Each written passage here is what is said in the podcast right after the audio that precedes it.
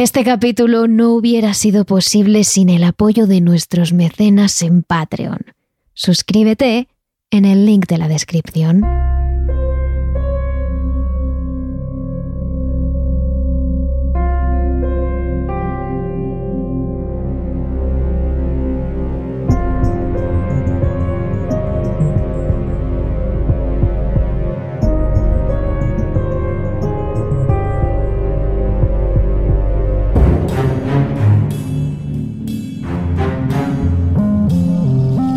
Sabemos que una de las esencias de TRN es ese terror del que no habla nadie. Ese terror tecnológico que tanto nos gusta. Ese terror que se da en nuestra generación a través de móviles, ordenadores y demás aparatos electrónicos. Pero sabemos que entre todos estos temas, vuestro favorito es sin duda Randonáutica, esa aplicación que lleva a la gente a lugares abandonados, malditos, encantados o en los que se ha cometido un crimen. Y por eso, hoy os traemos la segunda parte de Randonáutica.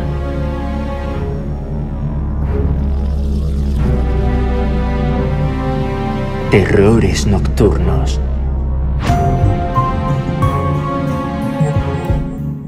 Con Inma Entrena. Y Silvia Ortiz. Empezamos esta vez aclarando algunos de los misterios de Randonáutica que aún no se conocían en la primera parte, que podéis encontrar en la temporada anterior.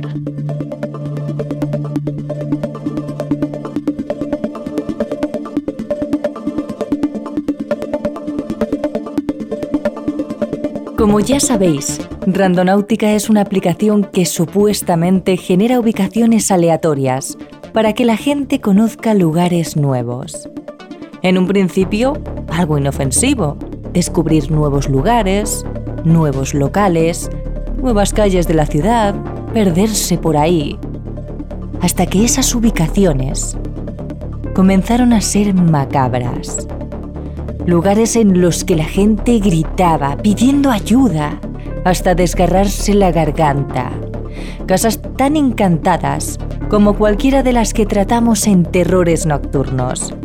Lugares extrañamente abandonados e incluso lugares en los que se han cometido crímenes, en los que aún se podían encontrar los cadáveres de dichos crímenes. Evidentemente cuando todo esto comenzó, no sabíamos nada ni de su creador, ni de su funcionamiento, ni de a dónde iban los datos. Pero hoy, gracias a una investigación policial, sabemos algo más. Todo comenzó con uno de los casos que contamos en la primera parte. Varios jóvenes que utilizaron la aplicación en Estados Unidos acabaron en un punto determinado de la playa Duwamish Head, en el oeste de Seattle, justo al lado del muelle. Allí, en el punto exacto que marcaba la ubicación de Randonáutica, encontraron una maleta. Una maleta maloliente y pesada, por la que decidieron llamar a la policía, temiéndose lo peor. Cuando la maleta se abrió, se confirmaron todas sus sospechas. Dentro había lo que ellos pensaban. Un cadáver. Cuando la policía comenzó la investigación, descubrió que no era uno, sino eran dos cadáveres los que había en esa pequeña maleta. Los cuerpos habían pertenecido a Jessica Lewis y su novio Austin, una pareja muy querida, a los que mataron a tiros. Evidentemente, a los primeros que investigó la policía fue a todos esos adolescentes que encontraron la maleta. Encontrar un cadáver a plena luz del día en una maleta, debajo de un muelle, por casualidad, a la policía le parecía imposible. Pero luego resultó que era cierto. Estos jóvenes no habían tenido nada que ver. Pasaron entonces a su siguiente opción, investigar la aplicación que los llevó hasta allí, Randonáutica. ¿Os preguntabais por qué, después de nuestro primer capítulo, Randonáutica estuvo cerrada por meses? Bien, fue culpa de esta investigación policial. Durante el proceso se descubrió que el creador de esta aplicación era un hombre llamado Joshua Lenfelder, que dijo que Randonáutica no era más que un generador gratuito de entropía, de ubicaciones aleatorias. Pero los policías descubrieron algo más. Evidentemente las ubicaciones no eran aleatorias, estaban medidas por alguien. Alguien había configurado los algoritmos que elegía las ubicaciones o las había introducido manualmente. Además, según la información de la aplicación, antes de conseguir tu ubicación debes pensar en qué quieres encontrar. Un lugar feliz, algo terrorífico. Y entonces, la aplicación te devuelve una ubicación que se corresponda con lo que has pensado. Pero parece ser más fácil que eso. Parece que hay un chat en el que simplemente pones tu intención al usar la aplicación. Y ese chat funciona como buscador. Si pones un lugar terrorífico, un lugar en el que se ha cometido un crimen, te llevará allí, como una especie de Google macabro. La pregunta es, ¿cómo sabe Randonáutica qué lugares dan miedo, qué lugares están encantados y en cuáles se ha cometido un crimen? El caso es que durante la investigación también se descubrió que el asesino de esta pareja era el hombre al que le alquilaban la casa, su casero. Los adolescentes no habían tenido nada que ver. Y lo único que pudieron demostrar de Randonáutica es que generó una ubicación aleatoria y los llevó hasta allí. No se le podía achacar ninguna responsabilidad. Randonáutica fue entonces abierta de nuevo y esta vez es mucho peor que la anterior. La gente ha encontrado pruebas de crímenes. Ha vivido experiencias aterradoras con personas que parecían completamente dementes. Se ha encontrado de cara con lugares encantados o malditos. Y hoy os contamos los casos más impactantes tras la reapertura de Randonáutica. Al menos unos pocos de ellos.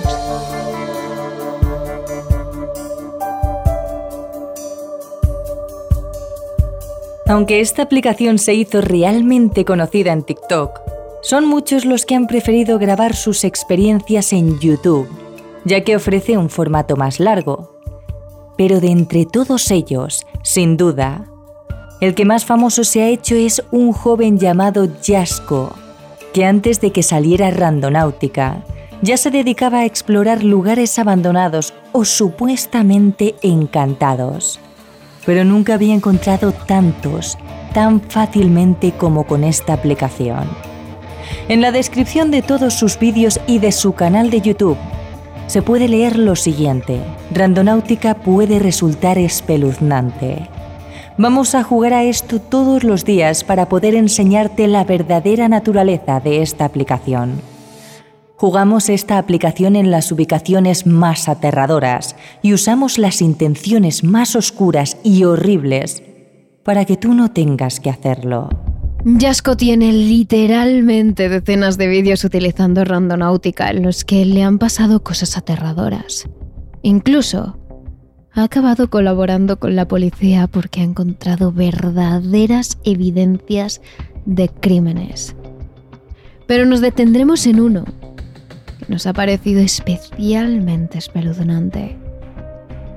El más paranormal.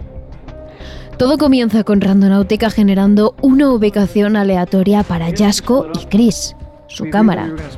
Ambos conducen hasta allí en medio de la noche, solo armados con sus cámaras, sus linternas y unos pequeños cuchillos. No es la primera vez que tienen que usarlos. Tras conducir durante horas, llegan a un enorme edificio que parece abandonado, pero tampoco desde hace demasiado tiempo, con el tejado a dos aguas, las paredes de colores y lo que parece ser el mástil de una bandera al frente. Al entrar, los dos jóvenes, cubiertos con aguerridas sudaderas por el frío y encendiendo sus linternas, se encuentran con lo que parece ser un colegio. Taquillas, aulas, cocinas, baños. Lo normal en un colegio. Algo desordenado, viajado por el paso del tiempo. Pero un colegio normal, como en el que cualquiera de nosotros podría haber estudiado. Hasta que comienzan a encontrar cosas extrañas. El ambiente está cargado, pero es lo normal. Están recorriendo un colegio abandonado en medio de la noche, sin nada más que una linterna. Lo primero que sucede es lo más aterrador, porque ellos mismos no lo notaron. Se lo dijeron los seguidores en los comentarios del vídeo. poco tiempo después y ambos quedaron impactados. En un momento dado, llegan al baño de las chicas. y Chris abre la puerta, pesada y más bien rota por el tiempo, sin mucho miramiento. Pasa, graba los baños, típicos de una escuela, aunque bastante desmejorados, con los azulejos rotos y caídos y el suelo lleno de polvo, y se graba en el espejo simplemente enfocado por el flash de la cámara, sin mucho miedo todo sin darse cuenta de que justo cuando ha abierto la puerta, se ha podido escuchar una voz diciendo, Get out of here, algo así como, fuera de aquí.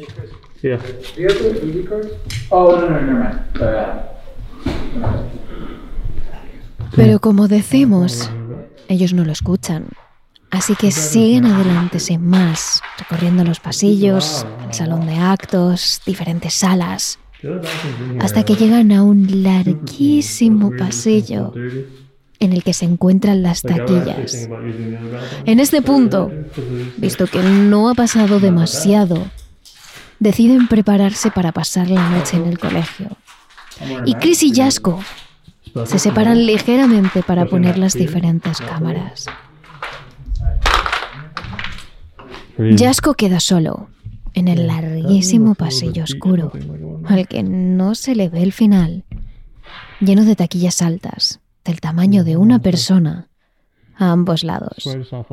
Busca una taquilla en concreto porque antes ha encontrado una nota que se relaciona con ella, cuando de repente un silbido absolutamente aterrador recorre todo el pasillo acompañado de pesadas.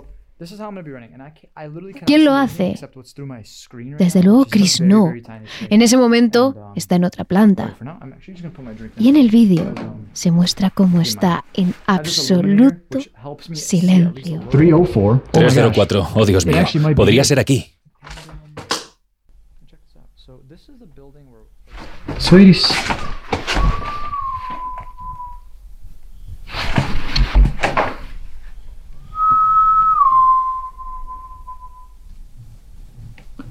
¿Hello? ¿Hola? Oye, hay pasos detrás de mí y alguien silbando enfrente. No fastidies. ¿Qué? Hermano, ¿estás silbando? No. Oh.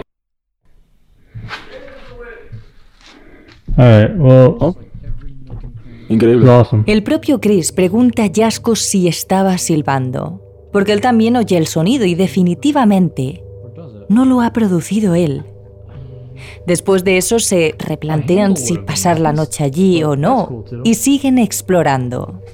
A partir de ahí todo se vuelve más raro. Hay luces extrañas que no saben de dónde provienen, golpes que les acompañan allá donde van, sonidos extraños que ninguno de ellos hace. Comienzan a entrar a las aulas en las que se supone que los niños dieron clase el suelo lleno de polvo, mesas pegadas a las paredes, todo el centro de la sala despejado, ventanas cerradas y con las persianas bajadas y muchos documentos en armarios y cajones. Pero lo más sorprendente son las pizarras que cuelgan de las paredes. En las pizarras negras, en las que se escribe con una tiza blanca, se encuentran versos de la Biblia, frases de las escrituras, advertencias como respeta la casa de Dios, o respeta el mandato de Dios. Todo en un ambiente oscuro, cerrado, a esas alturas casi opresivo. En una de ellas, una blanca, en la que están marcados los días de la semana. Escrito con boli negro se puede ver cómo se han ido tachando los días y se han ido escribiendo terribles mensajes en ellos. El día 5 pone, ellos van a volver. Después, durante cinco días más, solo hay tachones en el calendario en los que pone no. El día 11 pone mañana es el día. Y el 12, el mensaje más aterrador posible. Operación Asesinato. Acompañado de una cara sonriente con los ojos hechos con cruces, como si estuviera muerta. Justo cuando encuentran esta pizarra, comienzan los golpes de nuevo. ¿Qué, qué narices es eso? Espera, espera. Ha venido de esa habitación de ahí. Chris y yo hemos oído que viene de ahí, así que.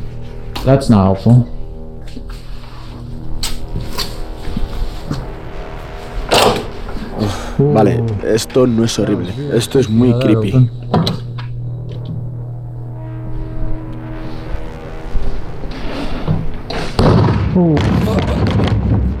Madre mía, me ha asustado de verdad. Como decimos, esos golpes les acompañan durante toda la exploración a partir de ese momento. Pero no es el único sonido aterrador que los hace literalmente temblar. En su camino se encuentran decenas de cuadernos infantiles, dibujos, las notas que cualquiera de nosotros podríamos haber lanzado en clase para comunicarnos, pizarras con mensajes religiosos. Y poco a poco, cuanto más alejados del edificio principal están, más se va deteriorando los pasillos. Más polvo, más sillas tiradas, mesas rotas, taquillas por el suelo. Pero de nuevo, llegados a un punto, Chris y Jasko se separan momentáneamente, casi sin querer. No están en plantas distintas, están en un larguísimo pasillo de taquillas. Uno más. Y Chris se adelanta. Cuando se quiere dar cuenta ha girado la esquina con su cámara de mano y Jasko se ha quedado atrás, observando las taquillas. Es entonces cuando suena esto.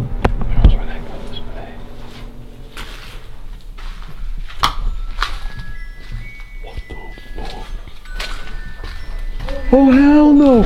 Oh hell! Yo!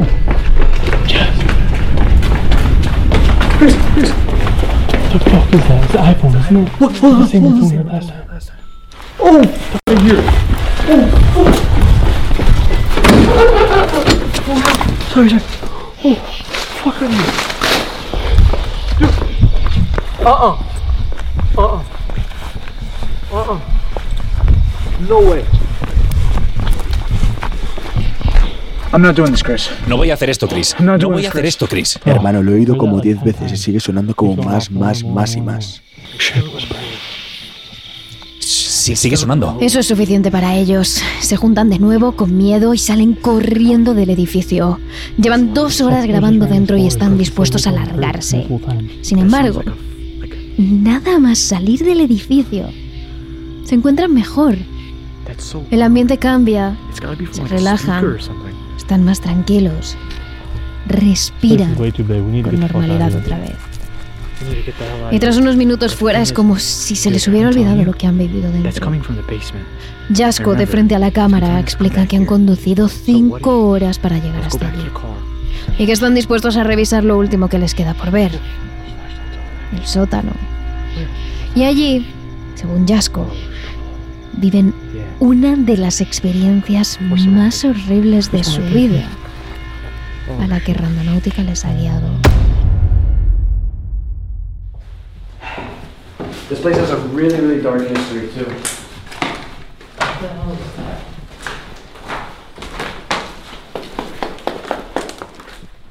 Bajan por una escalera ajada que guía por una especie de agujero en el suelo hasta un sótano. Lo primero que encuentran es, podríamos decir, lo normal. La caldera, instalaciones eléctricas, techos bajos, tubos por todas partes, polvo y mucho desorden. Lo raro comienza poco después. Hay aparatos médicos, tensiómetros, fonendos, cosas más propias de un hospital que de un colegio. Y justo debajo de uno de los maletines médicos, en una especie de camilla de metal, encuentran una nota en japonés, que ninguno de ellos puede traducir en ese momento, pero que nosotros lo hemos hecho. Mientras estés en este edificio, no estarás solo. No te olvides de mirar al techo. Como decimos, ellos no lo saben, pero la nota es aterradora. Aunque más aún es lo siguiente que encuentran. Allí en el sótano hay una serie de archivos médicos de los niños. Hay vídeos, hay de todo. Y poco a poco se dan cuenta. No están en un colegio normal. Están en un colegio asilo para niños con problemas mentales graves. Y de no hace demasiado tiempo, visto por el estado de conservación en el que está.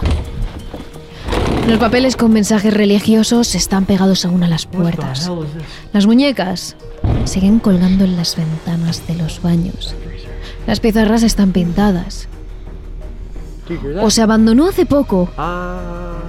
O alguien o algo va asiduamente a visitarlo. Y entonces llega la parte más aterradora. En un momento dado oyen ruidos fuera. Ruidos que realmente les asustan. Sin pensar en mucho más, Jasco entra a la habitación en la que ya estaba Chris, a menos de un metro de él. Cierra la puerta, apagan las linternas y bajan las cámaras. La imagen se queda negra. Es una habitación pequeña, con un espejo en el lateral y un cristal pequeño y cuadrado en la puerta, por el que se ve lo que pasa fuera. Los jóvenes miran de cerca por ese pequeño cristal, pensando en qué habrá sido lo que han oído.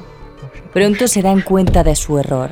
No era nada paranormal, era otro grupo de gente, seguramente enviados por Randonáutica también. Lo ven claro cuando en medio de la oscuridad sus linternas atraviesan el cristal como haces de luces que recorren la habitación y la cara de los protagonistas, que por precaución se tiran al suelo. Prefieren no encontrarse con nadie. Nunca sabes quién puede ser. Y no es la primera vez que se encuentran gente hostil. Durante minutos permanecen así, cámara baja, sin linternas, agachados en el suelo, hasta que se escuchan los pasos alejarse medianamente y entrar a una sala adyacente. Jasco y Chris encienden de nuevo sus linternas y entonces se dan cuenta de que lo que tienen delante no es un espejo.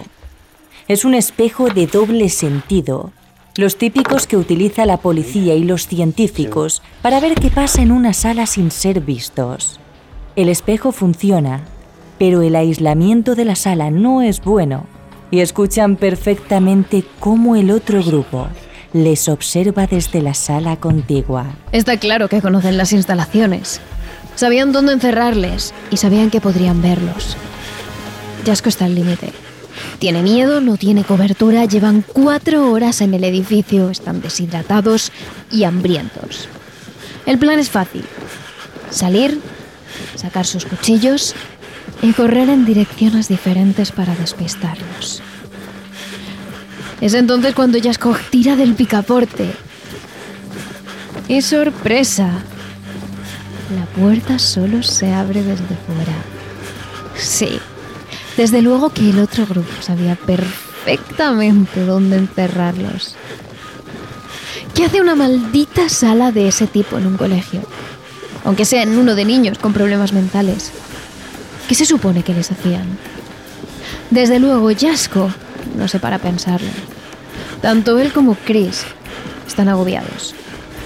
Quieren salir como sea pero es imposible. La puerta no cede, la cobertura no llega y al final pasan dos horas y media en esa sala de menos de dos metros de ancho, mientras un grupo completo de personas observa su desesperación desde la sala de al lado. ¿Qué clase de juego sádico es ese? Finalmente, utilizando los cuchillos que llevan, consiguen desmontar el picaporte y forzar la cerradura y salir corriendo como alma que lleva el diablo. Recorren de nuevo el edificio en busca de las cámaras que habían ido dejando, mientras se encuentran con cientos de cuerdas atadas de un lado a otro de la pared, impidiéndoles el paso, como si alguien quisiera seguir mirándolos y divirtiéndose mientras se caen. Pero no se detienen, corren, corren y corren, hasta que se acaba el vídeo. El último vídeo en el que Chris, después de mucho tiempo con Jasko, participará como cámara. Por muy inseparables que sean, esa experiencia ha sido suficiente. Lo deja. Como decimos, Jasko ha vivido decenas de casos como este por culpa de Randonáutica. Aunque no los podemos contar en un solo capítulo. Pero no es el único. De todas formas, como os contamos, Randonáutica se hace viral sobre todo en TikTok. Así que hablamos ahora de la experiencia que tuvo y continúa teniendo en esta red social un joven estadounidense llamado Matt Hall 36. Hace poco más de un año, cuando Randonáutica saltó a la fama y todo el mundo utilizaba la aplicación, el chico decidió descargársela. Pero al contrario que la mayoría de la gente, el joven optó por utilizarla él solo, sin amigos, sin familia, sin nadie que le acompañara al punto que le indicaba la aplicación. Se la descargó una noche antes de ir a dormir y decidió que esa misma mañana pondría rumbo a la dirección que Randonáutica eligiera para él. La aplicación no tardó en marcarle un punto a unos cuantos kilómetros de su casa. El chico cogió su quad y puso rumbo a este, en medio del bosque, por un terreno embarrado y farragoso lleno de fango, que tras unos minutos de ruta le llevó al punto que Randonáutica marcaba como su destino, por lo que Matt Hall se paró en seco. El chico está nervioso, pero no por miedo o desconocimiento, sino por las ganas. Está ansioso por saber qué es lo que va a encontrar allí. Si como ha visto algunas veces, su destino será tan macabro como el de otras personas. Y lo cierto es que efectivamente, el joven Matt iba a encontrar algo. He llegado al lugar y esto es... eh, esto es raro. Es un coche abandonado en el bosque. Al principio es divertido. Todo a su alrededor son cientos y cientos de árboles. Absolutamente naturaleza. Ni siquiera parece haber un sendero cerca o alguna ruta que suela frecuentar la gente. Matt está en un lugar inhóspito. Ahí, justo en ese punto, hay un coche abandonado que parece tener el morro incrustado en un árbol. Un coche casi completamente derruido, con los asientos sin tela, ya en metal, la pintura carcomida, los cristales rotos, el volante inútil y con varias ruedas pinchadas. ¿Cómo habrá llegado hasta ahí? No le ha sido fácil ni siquiera a él, que iba en moto, llegar hasta aquel sitio y precisamente un coche es bastante más grande. Tiene pinta de llevar mucho tiempo abandonado. Se ve antiguo, como casi de otra época. Parece que haya estado ahí desde hace más de un año. El joven graba el terreno y el vehículo mientras cuenta dónde se encuentra. Curiosea a través de las ventanillas rotas y graba el interior del carro totalmente destruido. En el momento en el que está apuntando con la cámara del móvil hacia el coche, de pronto se escucha algo. Un susurro. Es ahí cuando se asusta y levanta la vista y con ello el móvil para grabar alrededor. Y sorprendentemente aquello que ha oído muy bajito y podría haberse imaginado Se vuelve a escuchar. Y esta vez más alto. Es la voz de una mujer que pide ayuda.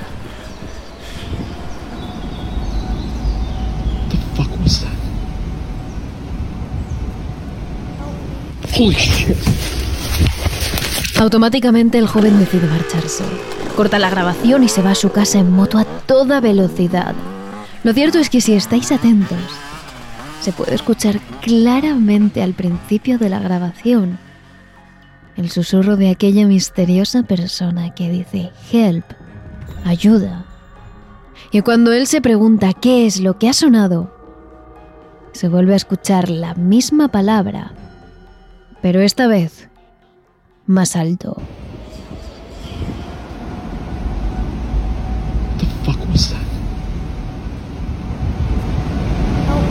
Holy shit. Aunque en un primer momento el joven decidió no volver a utilizar la aplicación, y mucho menos visitar de nuevo aquel lugar perdido en el bosque, la repercusión que tuvo el vídeo le hizo replanteárselo. La gente le pedía que por favor volviera, que grabara de nuevo todo y que intentara comunicarse con aquello que rondaba la zona. Finalmente, ya sea por los likes o por voluntad propia, el chico decide regresar a aquel sitio pero esta vez no lo hace a plena luz del día, sino cuando ya está atardeciendo, casi de noche, y el bosque es apenas visible. Hay una camiseta, una botella de agua y como juguetes de niños, todos rotos. Es muy creepy. En medio del bosque. ¿Hay alguien ahí? A pocos metros de donde estaba el coche, Matt se encuentra más objetos que provocan cierta desconfianza y cierto miedo. Son muñecos rotos y ropa tirada por el suelo. Todo ello queda grabado en el vídeo. Justo en el momento en el que el joven está enfocando aquellos objetos, el chico siente algo. Siente a alguien y decide levantar la vista y preguntar si hay alguien ahí. Obviamente es una pregunta que invita a responder a toda aquella persona, entidad o ser que ronde la zona. Y efectivamente, así sucede.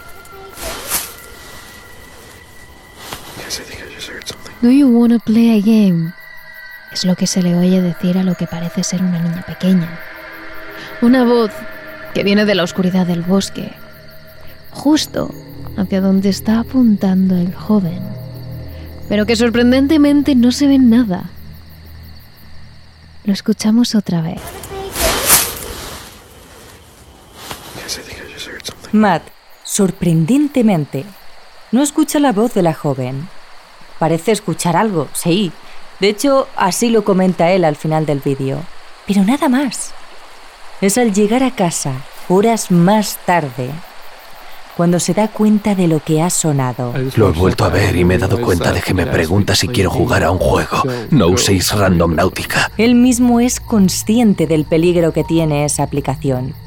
Ya no solo para atraer asesinos o locos que puedan herir o a quién sabe qué a las personas que decidan ir hasta el punto que les marca Randonáutica, sino también la posibilidad de llevarte a lugares donde exista una alta actividad paranormal, donde aunque parezca increíble, también te pueda ocurrir algo. Y la verdad es que eso es justo lo que le pasó a nuestro protagonista. Cuando Matt llegó a casa al cabo de unos días, empezó a darse cuenta de algo. Todo comenzó con una extraña sensación, la de sentirse observado. En ciertos momentos del día, de pronto el joven notaba que alguien le miraba fijamente, aunque estuviera totalmente solo. En un principio, como haríamos la mayoría, Matt decidió pasar del tema. Serían imaginaciones suyas, pensaba. Pero al cabo de los días, empezó a darse cuenta de que efectivamente no estaba solo. Que en ciertos momentos del día, y sobre todo de la noche, alguien más le acompañaba en su habitación. Pero lo más grave ocurrió en un día en el que fue capaz de filmar cómo ciertos objetos de la casa se movían.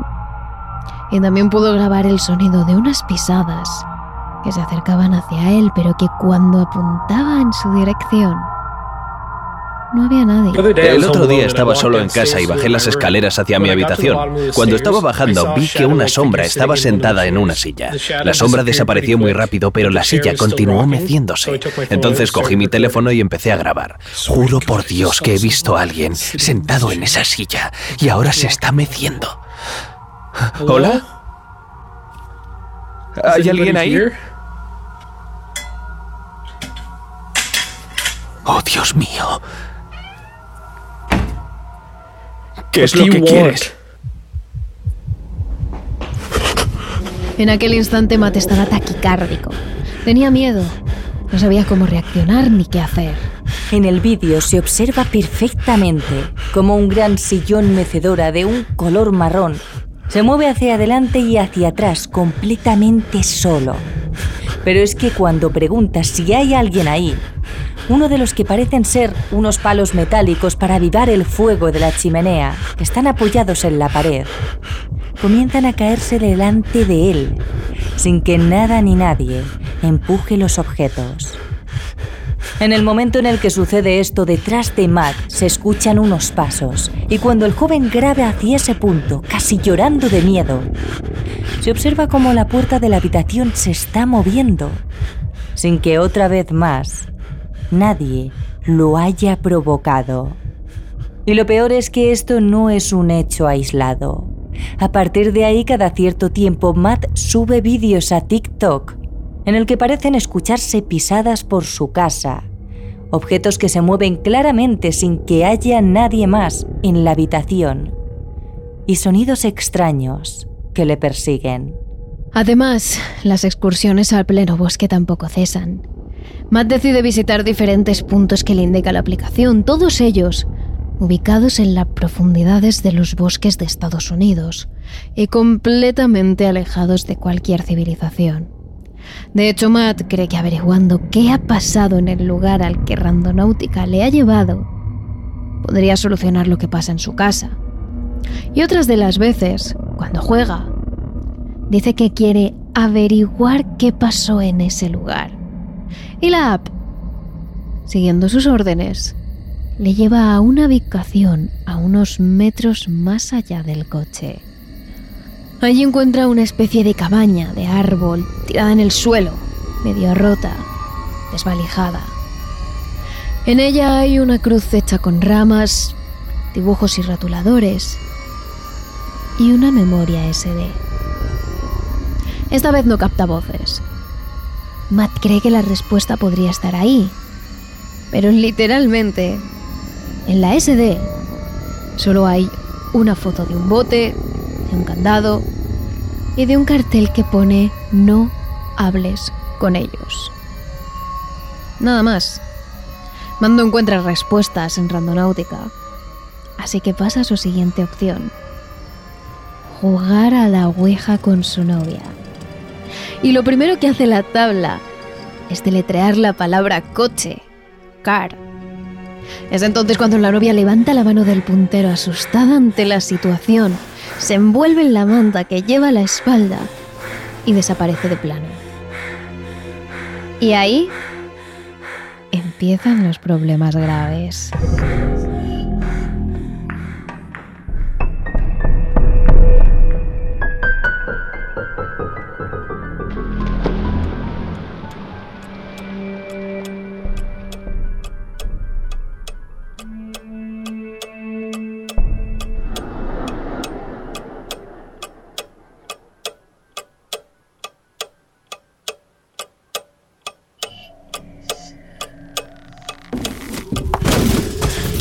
Esa misma noche, a las 3.51, según marca el móvil, Matt se levanta asustado por un enorme estruendo de golpes y ruidos en el salón. No le dio tiempo a grabar el ruido, explica, literalmente estaba dormido hasta que lo oyó. Pero sí a grabar lo que pasó en su salón. Sillas tiradas por el suelo, mesas destrozadas contra la pared, cajones vacíos en la alfombra, su teclado tirado y lo más espeluznante, justo cuando Matt graba su pared, un cuadro empieza a tambalearse hasta que cuelga de una sola punta y cae sin que nadie lo toque. Los seguidores empiezan a decir que todo eso le pasa porque no cerró la sesión de la Ouija. Que su novia levantó la mano antes de decir adiós. Y él reconoce que fue así. Dijeron adiós, pero ella ya había levantado la mano. Sin embargo, él ya sentía cosas desde que había ido a la localización de Randonáutica. ¿Podría algo haberle seguido a casa y luego haber contactado con él por la Ouija? Intentó volver a jugar de nuevo para averiguarlo, pero esta vez nadie contestó. Siguiente extraño sí que pasa completamente frente a la cámara. Mato oye un ruido raro y comienza a grabar en lo que parece el salón. De repente todo pasa a la vez. Un cuadro negro y pesado se cae literalmente de la pared, como un peso muerto, al suelo. La cortina que usa como puerta comienza a moverse como si alguien estuviera tras ella, y justo en ese momento, a pocos metros del chico, sin que nadie lo toque, suena el teclado del piano que tiene. Y todo sigue empeorando hasta tal punto, hasta tal momento de desesperación, que Matt decide pedir ayuda a través de TikTok. Y es ahí cuando uno de sus seguidores, que parece entender algo del tema, le dice que debe mantenerse frío, sin miedo, y pedir al fantasma que se vaya.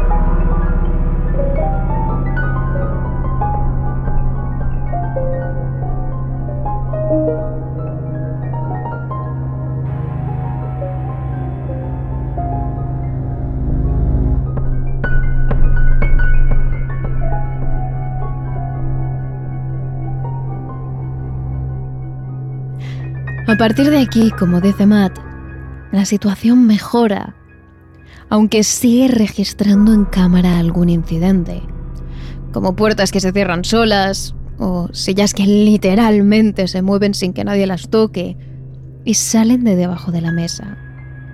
Pero cada vez tiene menos eventos paranormales, y eventualmente paran. Y Matt deja de hacer vídeos sobre este tema y se centra en el humor, lo que hacía antes. Hasta hace relativamente poco, cuando le sucedió quizás lo más impactante de toda esta experiencia paranormal.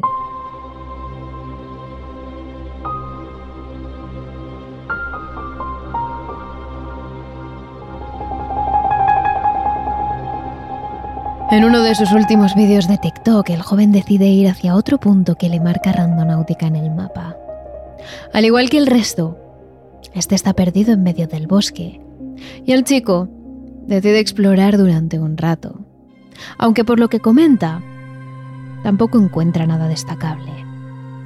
Pero justo en el momento en el que vuelve hacia su moto, mientras cuenta lo que ha visto en aquel lugar, cae al suelo bruscamente y no de forma accidental.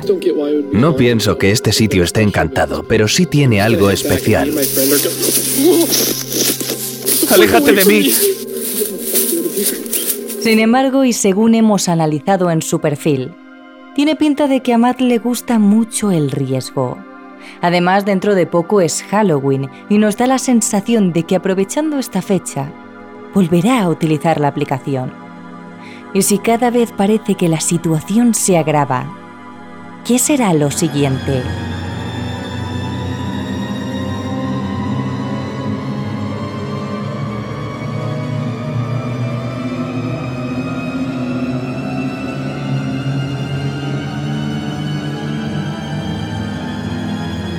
Aunque os hemos contado en este capítulo dos de los casos más fuertes y recientes de Randonáutica, todavía existen otros realmente interesantes.